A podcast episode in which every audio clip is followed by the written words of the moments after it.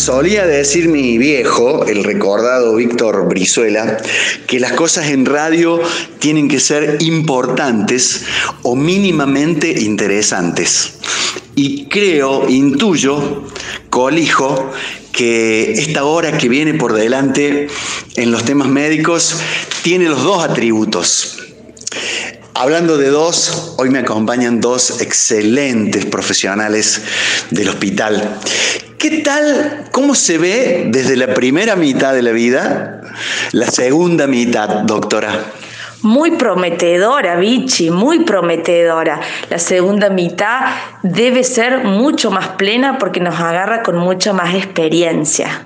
Fíjate que mm, cuando era niño, al menos en mi grupo etario, la mujer a los cuarenta y tantos, a los cincuenta, iba a la mecedora a esperar que llegaran los nietos a contarles cosas. Ahí está la abuela, quizás tejiendo, quizás bordando. Hoy me parece que andan en el gimnasio programando eh, cómo será la vida luego que pase la pandemia. Es así, no solamente en el gimnasio, están en, los, en sus lugares de trabajo, están en los lugares de apoyo a las familias, esto que vos decías que estaban en la mecedora, bueno, siguen apoyando al resto de la familia, pero desde otro lugar, desde otro lugar. Las mujeres en la segunda mitad de la vida se embarazan también, ¿sí? Vamos a hablar un poco de eso también y de todas las actividades que podemos hacer porque hay mucha salud después de la mitad de la vida. Así es el tema en este mes internacional de la mujer y hoy hemos traído a, una, a una Fórmula 1. Estamos con la jefa de la unidad coronaria, especialista en insuficiencia cardíaca, maneja el departamento de trasplantes cardíacos del Hospital Italiano de Córdoba, es la doctora Daniela García Brasca. ¿Cómo se ve, doctora, esa, esa segunda mitad de la vida desde el ventrículo izquierdo? Ay, qué pregunta, Vichy. Pero me encantó. Yo coincido con Florencia en que en realidad la segunda mitad de la vida tiene que ser plena. La expectativa de vida es muy prolongada, queda mucho por delante y quizás lo mejor. Ya nos agarra con la experiencia, como dice Florencia, de, de lo transcurrido y mucho por disfrutar. Entonces, tenemos que cuidar mucho la salud de la mujer. Vamos a, vamos a entrarle a fondo, eh, doctora García Brasca, al tema, pero no hay una mirada así de, oh, en esta segunda mitad me van a venir los achaques, me va a venir las coronarias, me va a venir la hipertensión. A ver, desde el ventrículo, te voy a contestar lo que me preguntaste antes, pero desde el ventrículo izquierdo hay que prestarle atención a ese ventrículo izquierdo, a las coronarias y a todo lo que sucede para que la vida sea plena. Entonces, en esa segunda mitad, indudablemente que el ventrículo izquierdo y el corazón está diciendo, cuídenme, Tuntac, tuntac, tuntac, el cierre de las válvulas eh, del, corazón. Pensar que eh, ese corazón eh, va, a latir más fuerte, más rápido, más lento, quizás con angustia, por cuestiones que tengan que ver con esta segunda mitad de la vida desde lo ginecológico, desde la mastología. Doctora Florencia Pérez Jiménez. Así es. Y ese corazón que ustedes como cardiólogos eh, lo relatan desde el punto de vista anatómico, es un corazón que late, que siente, que se enamora, que vibra por sus familias, por sus amigos. Entonces la plenitud va a pasar por muchos lados y nos vamos a ocupar integralmente de esa mujer. En el servicio de ginecología, por supuesto, nos ocupamos porque solemos ser los ginecólogos el primer médico que la paciente conoce desde su adolescencia, desde su infancia, y es el médico que la sigue, que la acompaña, el especialista que se ocupa de todas las etapas de la mujer, la adolescencia, en la etapa fértil, acompaña los embarazos y, ¿por qué no, después, en esta segunda mitad, nos ocupamos de cuidarla durante el climaterio.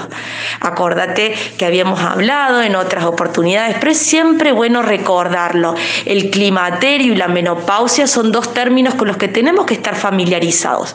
La menopausia, insistimos, insistimos siempre, es el evento de un día, una vez, va a ser la última vez que una mujer va a menstruar en su vida.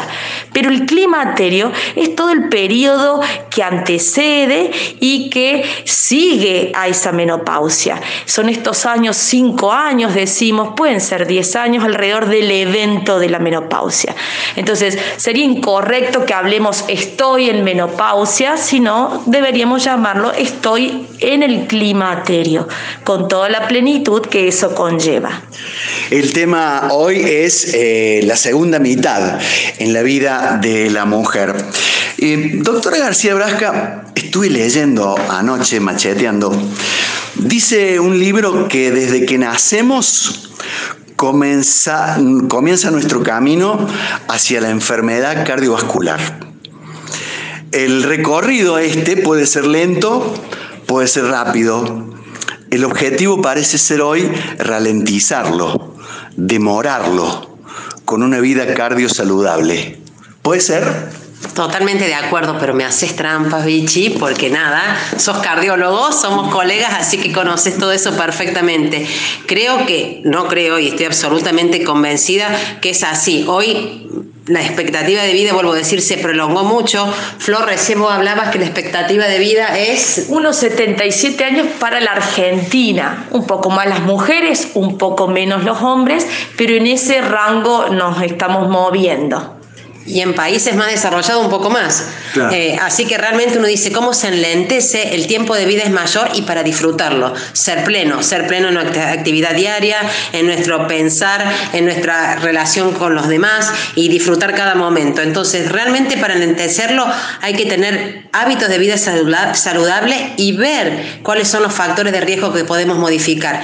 Porque es cierto que hay ciertos factores que son inmodificables, como los que tenemos ligados a la, genética, ¿sí? pero hay otros factores de riesgo que son totalmente modificables. Y eso lo tenemos que tener muy en cuenta en esta segunda mitad, porque esos cambios hormonales de esa segunda mitad van acompañados de muchas cuestiones que se pueden prevenir. Y es ahí donde podemos actuar, modificar los hábitos de ingesta, modificar las horas de caminata en la semana que tenemos, eh, modificar algún hábito alimentario.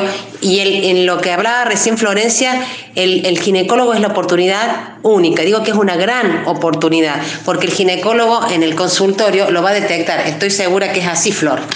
Así es, Daniela. Sobre todo algo que ustedes odian mucho, que es el cigarrillo, ¿no? Nosotros encontramos a estas mujeres en la primera etapa de su vida como ginecólogos y allí podemos aconsejarle, esto de la consejería en el momento, por ejemplo, de la anticoncepción. Mira, el tabaco es malo para todo, pero si encima tu opción anticonceptiva son anticonceptivos orales, bueno, no está recomendado. Entonces, siempre poner esa mirada, ese freno desde un principio para que después en, en el climaterio no tengamos problemas más serios. Sean ustedes bienvenidos a una nueva emisión de los temas médicos, el programa de salud del Hospital Italiano de Córdoba en Radio Sucesos. En este mes internacional de la mujer, hoy estamos en el servicio de ginecología y en el de cardiología. Nos recibe nuevamente la doctora Daniela García Brasca, y nos recibe también la doctora Florencia Pérez Jiménez. El corazón y el aparato eh, genital de la mujer. ¿Tendrán algún punto en común? ¿Cómo se miran para el segundo tiempo en la vida de la mujer. ¿Qué podemos hacer para mejorar esa segunda mitad? ¿Cuáles son los signos y los síntomas a tener en cuenta? ¿Qué es el concepto mujeres en rojo?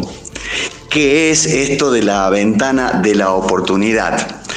Hoy, en los temas médicos, por Radio Sucesos.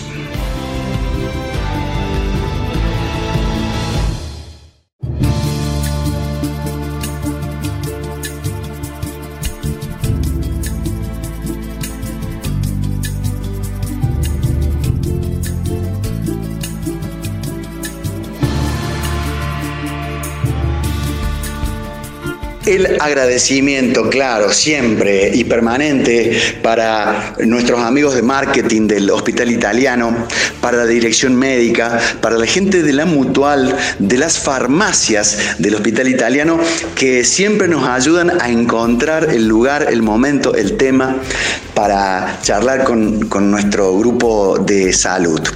En el mes internacional de la mujer, Hoy estamos viéndola del otro lado del río, cuando ha cruzado la mitad de la vida. Doctora eh, Pérez Jiménez, ¿es un castigo? La mujer ha sido señalada por, por, los eh, cuatro jinetes del apocalipsis como que hasta aquí llegaste. No, para nada.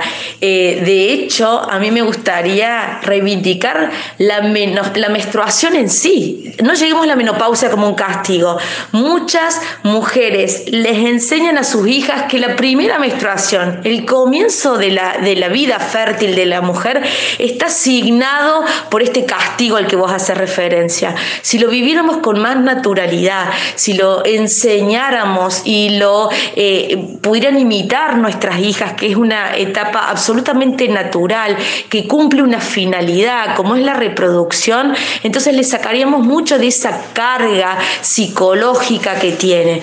Muchas adolescentes vienen a la consulta porque eh, son irregulares, porque menstruan mucha cantidad, porque tienen dolores menstruales y cuánto la sociedad les inculca como para que eso sea más profundo ahí.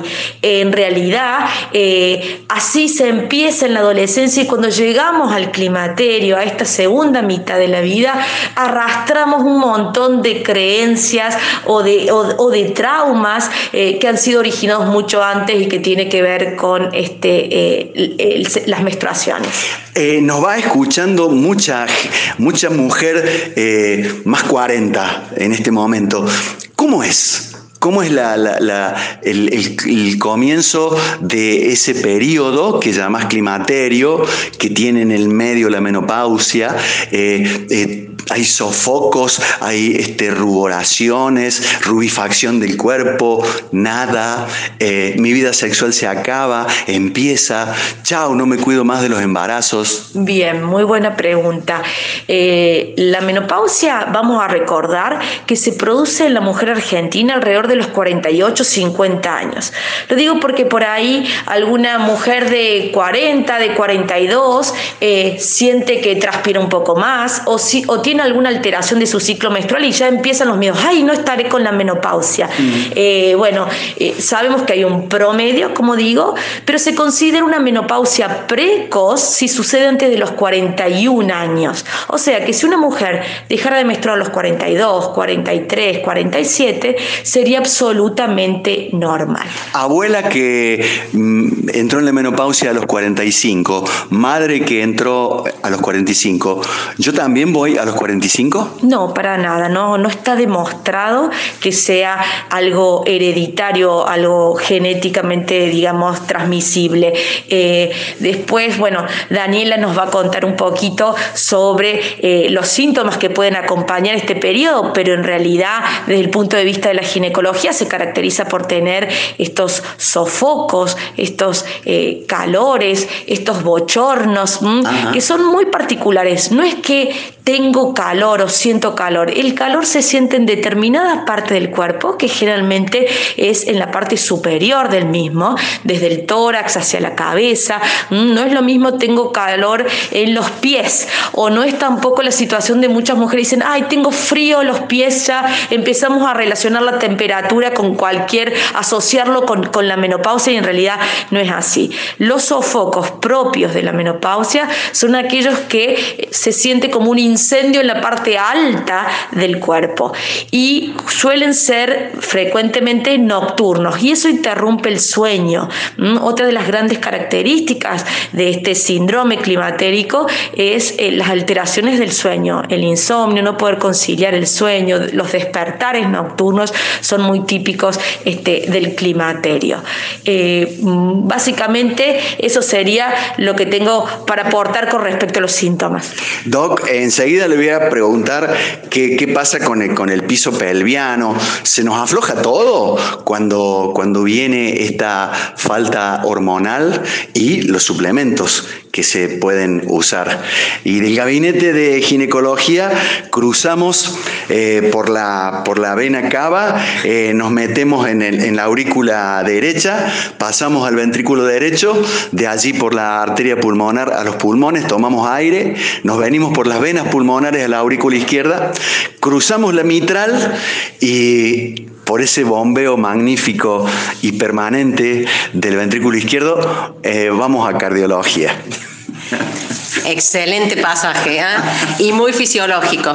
Bueno, eh, a ver, lo, parte de lo que decía Flor, ¿no? Lo que sucede en ese periodo del climaterio, todos estos síntomas que la mujer tiene en relación a los cambios hormonales, esos cambios hormonales para desde la cardiología son muy importantes, porque esa caída de los estrógenos, aumento de los andrógenos, en realidad trae muchos cambios en la mujer, que eso también influye en muchos aspectos. Por un lado, la grasa, la distribución de la grasa corporal cambia, ¿sí? Y se deja de tener una distribución ginecoide y más androide. ¿Eso qué quiere decir? La grasa abdominal, que no nos gusta a las mujeres para nada, claro está, pero en este periodo empieza un acúmulo de grasa diferente. Eso trae más trastornos metabólicos, aumenta la resistencia a la insulina, cosas que tienen que ver con, el, con la glucosa, ¿sí? Y quizás un diagnóstico de diabetes que estaba latente se pone en marcha a partir de este periodo también. Eh, la caída de los estrógenos que hacen, todos eh, habrán escuchado en algún momento, ejercen un efecto protector para la arteriosclerosis. ¿Por qué? Porque los estrógenos bajan el colesterol.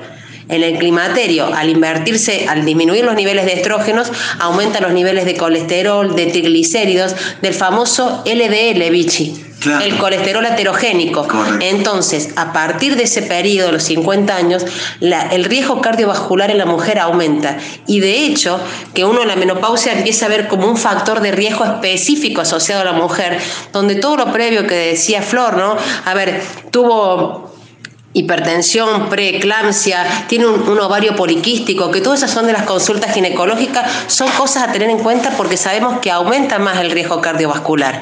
Entonces, estos, estos fenómenos son muy importantes tenerlos en cuenta y detectarlo. Si no llegó al cardiólogo, vuelvo a enfatizar, el ginecólogo es una oportunidad única. Le tomó la presión arterial, la pesó, aumentó el índice de masa corporal, le pidió un laboratorio donde el colesterol está mal. Hay que estar atentos. Y eso va a hacernos disfrutar de esa segunda gran mitad.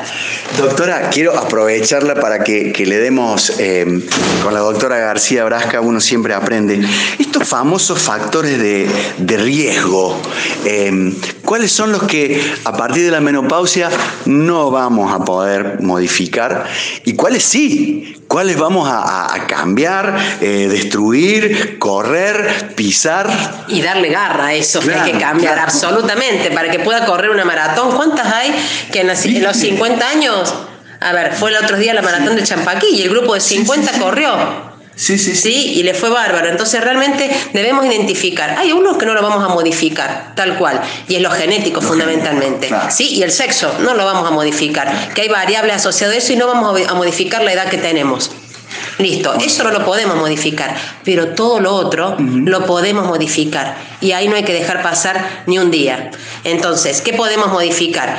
Mantener el peso corporal, mantener una actividad aeróbica diaria, a ver, caminar al menos 30 minutos todos los días, pero dedicarme esos 30 minutos. No, total, ya fui, hice las compras, ya llevé a mi nieto o ya caminé en el trabajo. No, dedicarnos 30 minutos como mínimo a una caminata, a bicicleta, eh, a un trote, pero hacer 30 minutos de actividad diaria aeróbica, mantener el peso, hábitos de comida saludable, a ver, eh, incorporar frutas, verduras, fibras, la carne magra, eh, quitar un poco las harinas de la dieta, es fundamental para tratar de mantener también un peso adecuado. La presión arterial, detectarla, hacernos un control, la ingesta de sal que sea pobre o poca y la detectamos en el consultorio de gineco, en el, consultorio del cardiólogo y hoy es tratable. En ese caso es un factor de riesgo controlado, porque si lo tratamos adecuadamente está controlado. El colesterol, con los hábitos dietéticos, la caminata que también lo consume y por otro lado a veces hace falta medicarlo para mantener un límite terapéutico que consideramos el óptimo para evitar los factores ateroscleróticos. Detrás de esta nueva pausa, qué interesante se ha puesto y lo que se viene, ¿eh? amigos. Em, le vamos a preguntar a la doctora eh, del Servicio de Ginecología, Florencia Pérez Jiménez, si se puede suplir estas hormonas que, se cayeron, que se fueron, que no, que no vienen más. ¿Cómo? ¿En qué casos? Y le vamos a preguntar a la doctora García Brasca en cardiología el, ser feliz, el, tratar de tener una vida más plena, más llevadera, el tipo de carácter.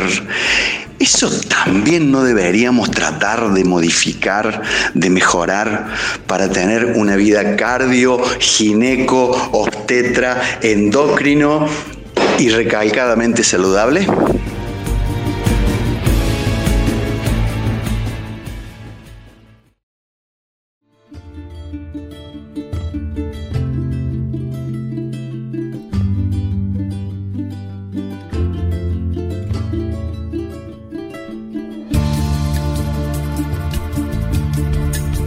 Los temas médicos, el programa de salud del Hospital Italiano de Córdoba en Radio Sucesos. Dicen que a partir de los 50 años la mujer deja de ver las letras chicas, le cuesta leer, le avanza la presbicia, le cuesta ver de cerca, pero a los estúpidos dicen que ya los ve de lejos. ¿Es así, doctora Pérez Jiménez? Bueno, hay muchas cosas que van cambiando. Eh, el ciclo menstrual, por ejemplo, eh, cambia y no necesariamente va a llegar de un día para el otro la menopausia. Dijimos que menopausia va a ser el último día de nuestra vida que nosotros vayamos a menstruar. Ese es un diagnóstico retrospectivo. Tengo que esperar a que pase un año de esa fecha para poder afirmar que a esa paciente le llegó la menopausia. Entonces, repito, es algo del almanaque y que tiene tiene poca implicancia clínica, decimos nosotros. A mí me interesa cómo se siente la paciente, independientemente si sigue menstruando o no. ¿Por qué? Porque yo ya puedo tener sintomatología, yo ya puedo tener estos famosos sofocos y aún seguir menstruando. Entonces, no quiere decir que porque siga menstruando yo no voy a hacer algo por esa paciente para revertir su situación de sufrimiento solo porque aún tenga menstruación. Entonces, algunas mujeres dejan de menstruar de un día para el otro y hay otras en que el ciclo se va alterando en más o en menos. Lo cierto es que tenemos que reconocer que están en climaterio. ¿Qué podemos hacer por esa damita que, eh, a la que le ha llegado un momento tan especial en la vida? Bueno, primero el diagnóstico, dijimos, más allá del almanaque, lo vamos a hacer con un laboratorio, midiendo en sangre las hormonas, el valor de las hormonas nos va a permitir orientarnos hacia si esta paciente realmente está empezando su climaterio o no. Por supuesto que el chequeo ginecológico de rutina, no debemos olvidar el Papa Nicolau y la colposcopía, la mamografía y los estudios para ver los órganos genitales como la ecografía transvaginal, nos va, nos va a aportar la información si ese periodo está llegando en un momento de salud, porque esto no es una enfermedad. Ni la menopausia, ni la menarca, es decir, la primera menstruación de la niña, son patologías, son situaciones fisiológicas normales, naturales de la mujer. Entonces yo necesito saber si ese periodo está viniendo acompañado de eh, órganos sanos o no, simplemente con el chequeo de rutina.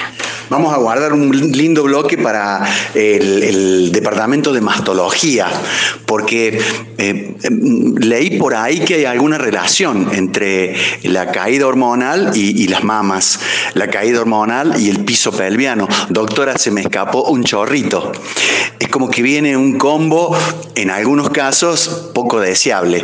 Pero déjeme porque tengo que volver a, a cardiología con la doctora Daniela García Brasca, jefa de la unidad coronaria y de la unidad de insuficiencia cardíaca y trasplante del Hospital Italiano de Córdoba. Todo eso, doctora, ¿y en, qué tiempo se dedica a usted? Hago eso y me dedico también a mí, porque tengo mis hijos y mi familia, pero bueno, es lo que hago de, de, toda la vida y con mucha pasión porque realmente disfruto de la cardiología y disfruto de la insuficiencia cardíaca. Pero sí me dedico a mí. Los 30 minutos los hago, no solamente los dije. Ah, muy bien. Hago los 30 minutos de actividad física. A veces no son más de 30, pero bueno, los 30 lo hago, o bicicleta o caminata. Y el resto, bueno, es acompañar a mis hijos y el resto es trabajo. Esta mujer que vino haciendo su vida normal, de repente entra en la menopausia y la doctora Pérez Jiménez le dice que consulte en cardiología. ¿Cómo es? ¿Usted la recibe? Eh, ¿Cómo hay, una, hay un interrogatorio dirigido? Eh, ¿Se la revisa como a cualquier otra? Cuente, cuente. A ver, si la paciente vino, puede venir dirigido, también puede venir por una consulta espontánea y creo que es importante tener en cuenta eso. Te digo, les cuento algo, no sé si saben, Vichy y Florencia, pero eh, desde el año 2004 la Sociedad Americana de Cardiología instauró una red que se llama Mujeres en Rojo. Vos no nombraste, así que algo conoces. Lady in Red es un temazo de música también. también, también. Pero es Go to Red for Women, ¿sí? Mujeres en rojo. ¿Y eso para qué es? Para realmente estimular esa vida después de los 50, con energía, con poder, lo que implica el rojo, fuerza, poder, empoderarse. empoderarse, pero sobre todo para qué? Para prevenir y llevar una vida sana, en, focalizar y tener en cuenta que la mujer en esa etapa de la vida aumenta el riesgo cardiovascular por lo que hablamos, pero también por lo que hablamos, lo podemos prevenir. Entonces debe conocer eso la mujer, debe acudir a una consulta, hacer los controles y modificar todos aquellos hábitos.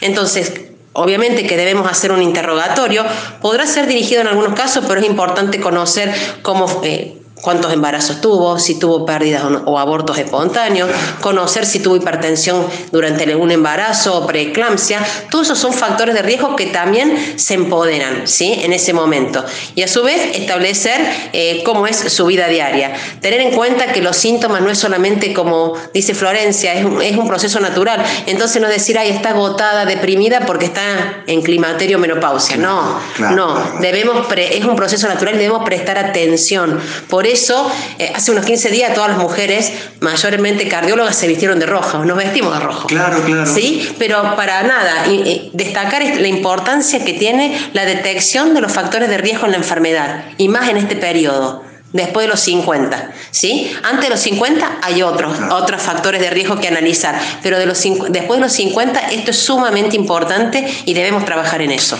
Decía la doctora Pérez Jiménez, un laboratorio clínico general, eh, ¿usted qué le agrega? Como hay métodos diagnósticos, el electrocardiograma sigue teniendo este prevalencia? ¿Sigue siendo importante ver 60 segundos en, la actividad del cuore? Yo creo que a veces 60 segundos te dicen mucho, sigue siendo muy importante. A ver, uno interroga a la paciente, hacemos un examen físico bien dirigido, no tan dirigido, yo siempre digo, yo empiezo de los pies hacia el cuello. Y sabes que los pacientes les llama la atención, pero empiezo desde los pies, porque le tomo el pulso, lo más distal que tiene el paciente, y después avanzo, pero lo hago un examen completo para detectar aquellas cosas que quizás se puedan pasar. Si la... sangre llega al dedo gordo del pie, quiere decir que para arriba está todo bien. Exactamente, llegó a la aorta y de ahí fue hasta la punta del dedo gordo del pie. A ver, así que tal cual, esa es la interpretación que uno hace, ¿sí? Y así uno dice también llega hasta la última neurona. Sí, sí. el pulso carotidio está bien. Entonces, todas esas cosas uno las busca en un examen y detecta. Un laboratorio donde además del perfil hormonal, indudablemente detectemos su colesterol, sus triglicéridos, su glucemia. Ya dijimos que aumenta la resistencia a la insulina y podamos detectar esas cosas. Un electrocardiograma que nos dice por lo menos cuál es el basal. Un electrocardiograma normal es cierto, es de baja sensibilidad, no te descarta que todo está bien, pero algo te dice y vos tendrás que seguir adelante con otros estudios en función de la carga de factores de riesgo que tengas. Eh, cuando yo hice la residencia aquí en este hospital, doctora, eh, los viejos cardiólogos, que me pongo de pie para recordarlo, decían, hacela pedalear, hacelo pedalear. No se salvaba nadie de la ergometría. Hoy se le da mm, preponderancia, sensible. La ergometría es sensible. De hecho, fíjate y pensa, me voy a volver a gente más joven. Alguien que hace deporte de alto rendimiento. Si lo subís a pedalear y le haces una ergometría. A veces hacemos una ergometría convencional, otras veces con una cámara gama, pero claro que tiene valor, porque te permite aumentar la sensibilidad que pierde el electro. Y a esta damita que nos llegó con 50 años dentro del climaterio, eh, posmenopáusica, ¿sirve eh, ese, mm, esa prueba de esfuerzo? La prueba de esfuerzo sirve, indudablemente que no al 100%. Uno, en la consulta y en la evaluación tamizará quién tiene más riesgo y necesitamos hacer una ergometría y quién no. Correcto. Me, hizo acordar a, Tita Merelo cuando, cuando decía, chicas, háganse el Papa Nicolau. Eh, la doctora dice, eh, jóvenes médicos, palpen los pulsos, toquen los pulsos toquen los pulsos, palpen los pulsos, asculten el corazón, ascultemos las carótidas y tomemos la presión. ¿Sí? Yo antes salté, pero obviamente el consejo en cuanto, vuelvo a decir, a todos los hábitos y dejar de fumar, hay que hacer mucho hincapié, porque muchas veces, y por años te diré, ha sido postergado en la mujer. Esta campaña que te digo, Mujeres en Rojo en Argentina, existe, lo, tiene tanto la Sociedad Argentina de Cardiología como la Federación Argentina de Cardiología, es muy, un movimiento muy importante, se hacen muchas campañas de concientización. Si vos sabés, te digo alguna estadística para Argentina, mira, se mueren la, digamos, la enfermedad cardiovascular es la principal causa de muerte tanto para la mujer como para el hombre. Claro. Sí, pero la mujer se muere principalmente por causa cardiovascular. Y una de cada tres mujeres fallece cada 11 minutos. Un cariñoso y muy especial saludo para este gran trabajador desde el primer segundo hasta el último instante de la vida, que se llama corazón, que llega al mundo y se va con nosotros. Resulta que ahora los ginecólogos al, al cuore le tiran hormonas. ¿Qué opina, doctora García Brasca? Si son necesarias, son muy buenas. A ver, el reemplazo hormonal, y ya veremos la opinión de Florencia, pero el reemplazo hormonal solapa muchos síntomas y en algunos casos nosotros nos ayuda a controlar mejor los factores de riesgo. Las arterias se dilatan más, son menos rígidas, por decirlo de alguna manera, en los niveles de colesterol disminuye, el de triglicéridos también, entonces nos permite un mejor control. Obviamente que tenemos que balancear riesgo-beneficio. El ginecólogo Gracias a Dios, en nuestra institución trabajamos muy interdisciplinariamente. Entonces, eso creo que es fundamental. Vos levantás el teléfono y decís, Flor, me parece que el reemplazo hormonal iría bien. ¿Puede o no puede? O viceversa. Le tengo que indicar terapia hormonal. ¿Qué opina el cardiólogo? Entonces le decimos, mira, los factores de riesgo son estos. Cuidado. ¿El endocrinólogo? El endocrinólogo también. Eh, a ver, el, trabajo multidisciplinario no tiene precio también. Es otra de las cosas que no tiene precio, porque es fantástico. El poder compartir las decisiones con, un, con otro profesional, un colega, a ver, siempre enriquece mucho. Y es a beneficio de nuestra paciente. Eh, y la gente de, kinesiología, eh, este, eh, la gente de laboratorio, es como que hay que hay que, es un abordaje de, de, muchas personas y de muchos conocimientos. Te lo resumiría en una palabra, ¿viste? Cuando decís, hay equipo. Doctora Pérez Jiménez. Quiero invitar a todos nuestros oyentes que sintieron alguna inquietud a lo mejor durante esta charla, porque van a surgir muchas más preguntas, desde la Asociación Argentina de Menopausia y Andropausia, en su página web oficial, hay un sector eh, en el que pueden, eh, hay un eh, que es especial para la comunidad, donde van a encontrar charlas, información, donde pueden actualizarse sobre todos estos temas. Esta asociación a la que pertenezco, tengo el honor de participar de ella, se basa justamente en esto que está hablando Daniela, de la interdisciplina, todas las especialidades puestas al servicio de la salud de la mujer. Para verla en, Instagram, ¿cómo es? Arroba doctora Pérez Jiménez, Vichy, siempre, búscame ahí.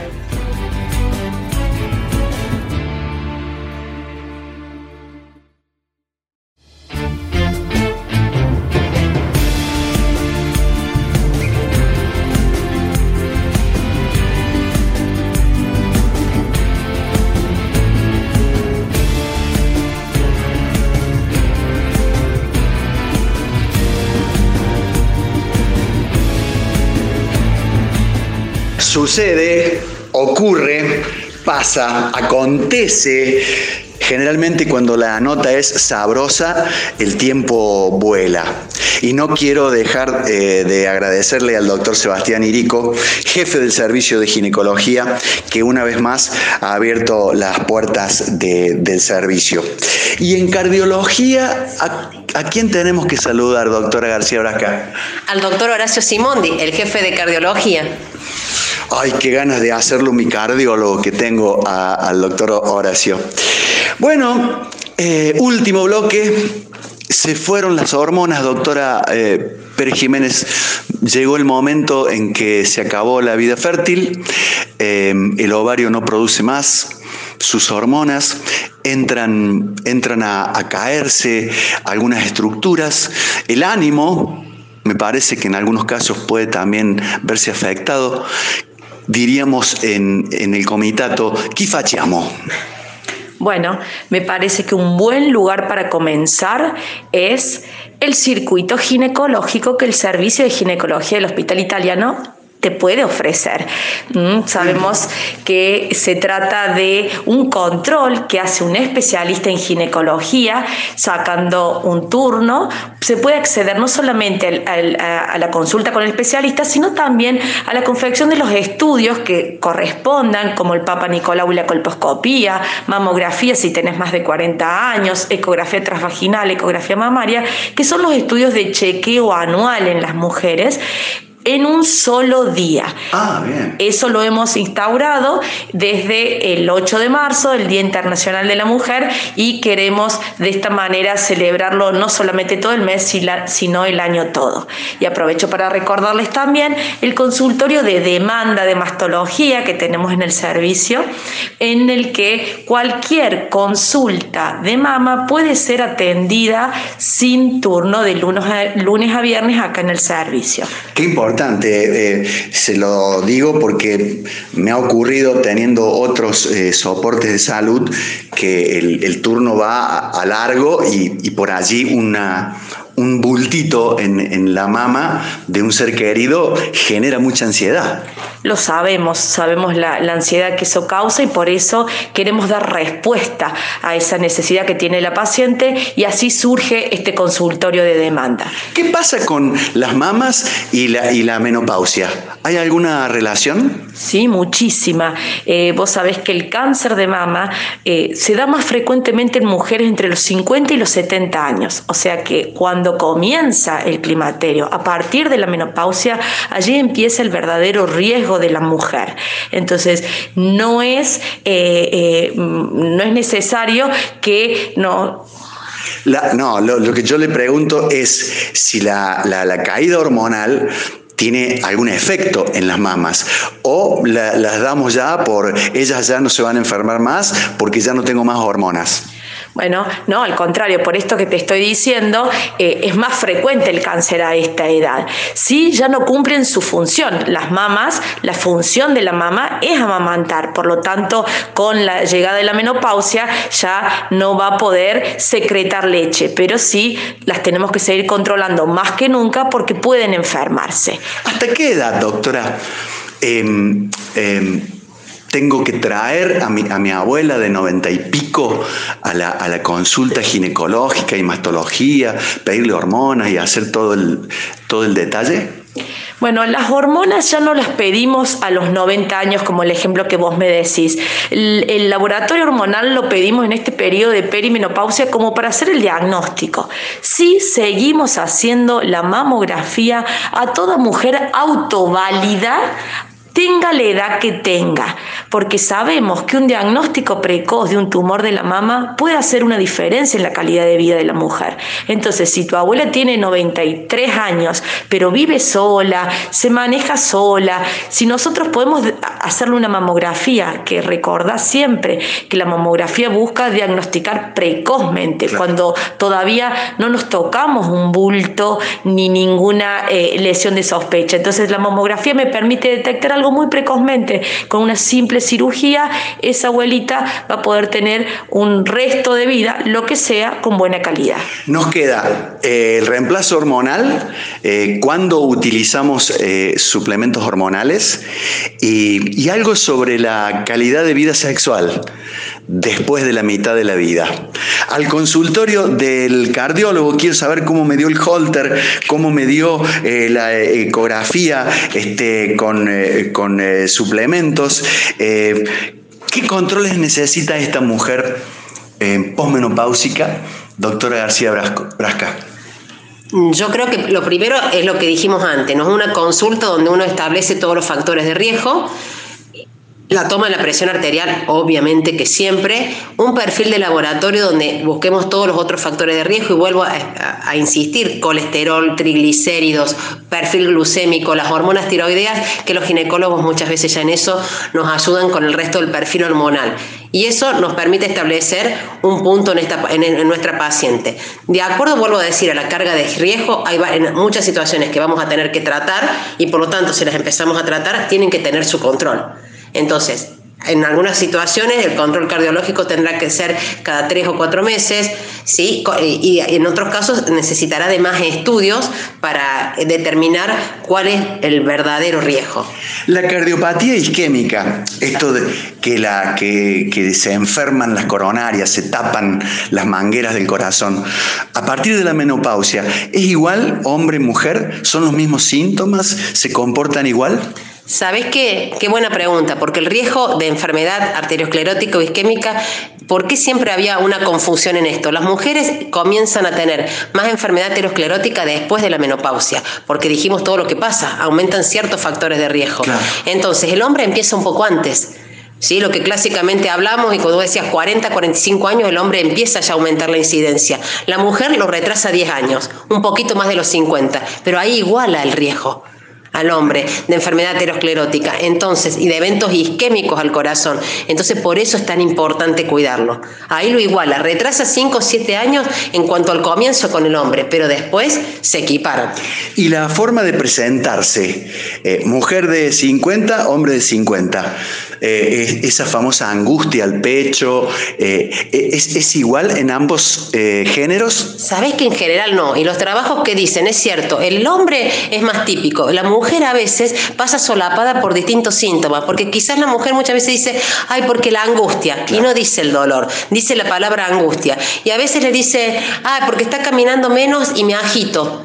Sí, y le dicen, ah, porque aumentó de peso. Y no, hay que prestar atención a esos síntomas, porque en realidad la presentación en el hombre y la mujer es distinto. Y sabes que la evolución es peor en la mujer que en el hombre. Claro.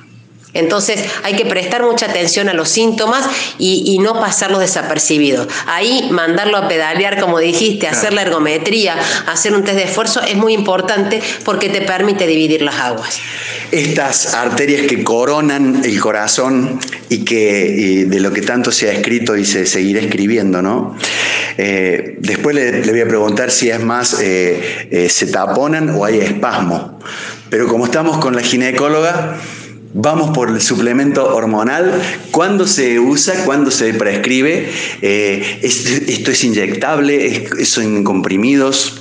Bueno, a la pregunta de cuándo decimos siempre que no esté contraindicado. Son muy puntuales, a diferencia de lo que la gente piensa por ahí, que las medicaciones esta tenga alguna eh, contraindicación. Mucha gente piensa las hormonas son malas, las hormonas son eh, me van a hacer mal y en realidad hemos visto en toda esta charla el efecto protector que tienen las hormonas femeninas en la salud de la mujer.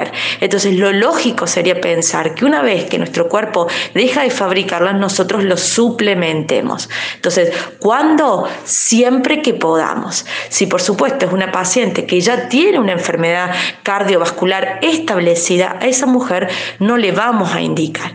Si es una paciente que tiene una patología mamaria conocida, es decir, cáncer de mama, a esa mujer con cáncer de mama no le vamos a indicar una terapia hormonal pero sí, sí tiene leve factor de riesgo. Que mi mamá haya tenido cáncer de mama no quiere decir que yo no pueda utilizar una terapia hormonal de reemplazo, porque ya, repito, hemos escuchado durante toda esta hora el efecto que tiene beneficioso para mi salud. Entonces, siempre que podamos, lo vamos a hacer, sobre todo con un criterio de prevención. En los últimos minutos, calidad de vida eh, de la mujer en la segunda mitad de la vida desde el punto de vista ginecológico y comenzamos eh, con la doctora García Brasca del Servicio de Cardiología. Eh, consejos finales. Me encantó lo que dijiste de calidad de vida. Es fundamental. Tener una vida plena, saludable y feliz. Nada, es bingo, no tiene precio. Eso no se paga con nada. Entonces creo que tenemos que invertir en eso, ¿sí? El poder disfrutar después de los 50 plenamente de cada cosa y con felicidad absoluta. Y para eso no hay nada mejor que prevenir. ¿El carácter chinchudo ayuda o no? Es malo.